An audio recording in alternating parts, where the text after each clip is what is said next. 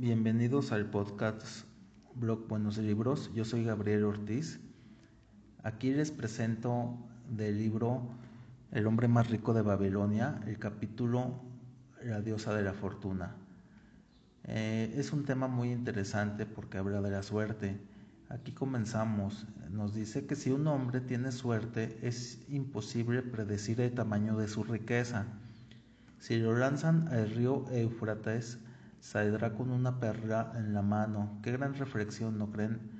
A mí me gusta creer que la suerte en realidad existe y a todo el mundo se le presenta, pero la mayoría de las veces la dejamos pasar o peor aún, ni siquiera nos damos cuenta que la tenemos a la vista.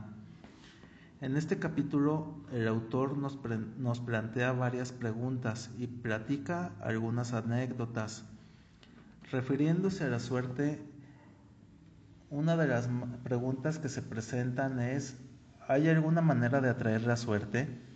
Para mí está muy clara esta respuesta. Yo sí creo que podamos atraer la suerte y creo que muchas veces la he aprovechado, como cuando cierro una venta que no tenía contemplada o cuando me ofrecen en venta una propiedad ah, en un excelente precio y prácticamente ya tengo el comprador. Arcad, que era el hombre más rico de Babilonia, tiene una plática con varios de los habitantes de la ciudad y tocan el tema de la suerte. Una persona habla cómo dejó pasar una gran oportunidad cuando le ofrecieron que invirtiera en un terreno que después podrían vender a un precio más alto y así obtener buenas ganancias. No aprovechó la oportunidad y siempre lo estuvo lamentando por no haber aprovechado. Otra persona cuenta que le ofrecieron un rebaño de más de 900 ovejas y como era de noche y no las podía contar en ese momento, no le quiso dar un anticipo al dueño y le dijo que este día siguiente harían el trato. Pero el día siguiente le pagaron al dueño tres veces más de lo que él pedía. Como ven, la suerte se les presentó pero por indecisión no se aprovechó. Tampoco se trata de ir haciendo tratos con la primera persona que se presente, pero hay que estar preparado para ver la oportunidad. En el caso mío personal, hace algún tiempo llegó una persona a mi oficina para ver si le ayudaba a vender una pequeña finca que tenía.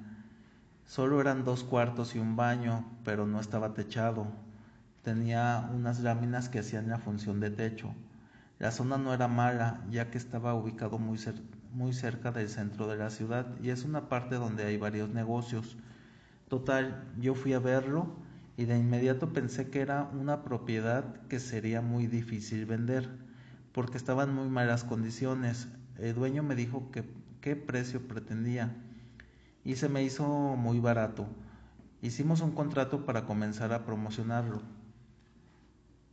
Algunos días después lo estuve pensando y me di cuenta de que era una excelente propiedad, que con el tiempo se podría construir una casa o dos departamentos, unas oficinas o consultorios y poder rentarlo.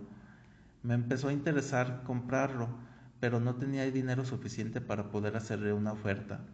Varios, varios días después vi que contaba con la mitad de lo que valía la propiedad y hablé con el dueño y le propuse comprarla un 5% más alta del valor que él pedía, siempre y cuando me aceptara pagarle la mitad del precio de inmediato y el resto en un año.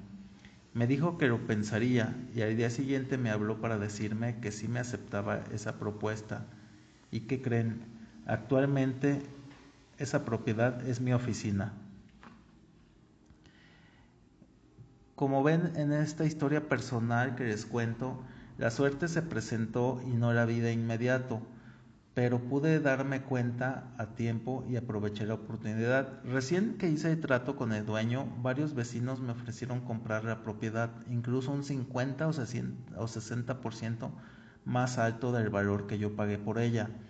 Las ofertas fueron muy tentadoras, pero no acepté porque sabía que si construía algo que le diera valor sería mejor. El autor también se refiere a que la suerte nunca se encuentra en las casas de juego o apuestas, porque están diseñadas para que la casa siempre gane. Creo que esto no necesita explicación. Eh, otro punto es que al cultivador al honrado comerciante, a los hombres de cualquier ocupación, se les presentan ocasiones para sacar provecho tras el esfuerzo y las transacciones realizadas. Es una buena reflexión, así que te animo para que busques como yo las oportunidades o me dejes en los, en los comentarios tus anécdotas sobre este tema. Me gustaría saber qué libro quieren que haga la reseña, ya sea de este tema de finanzas personales o de ventas.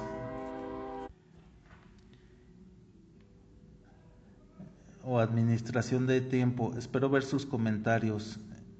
De antemano, muchas gracias. Los invito a que visiten el blog www.blogbuenoslibros.com. Ahí encontrarán muchos temas de este tipo y hasta la próxima.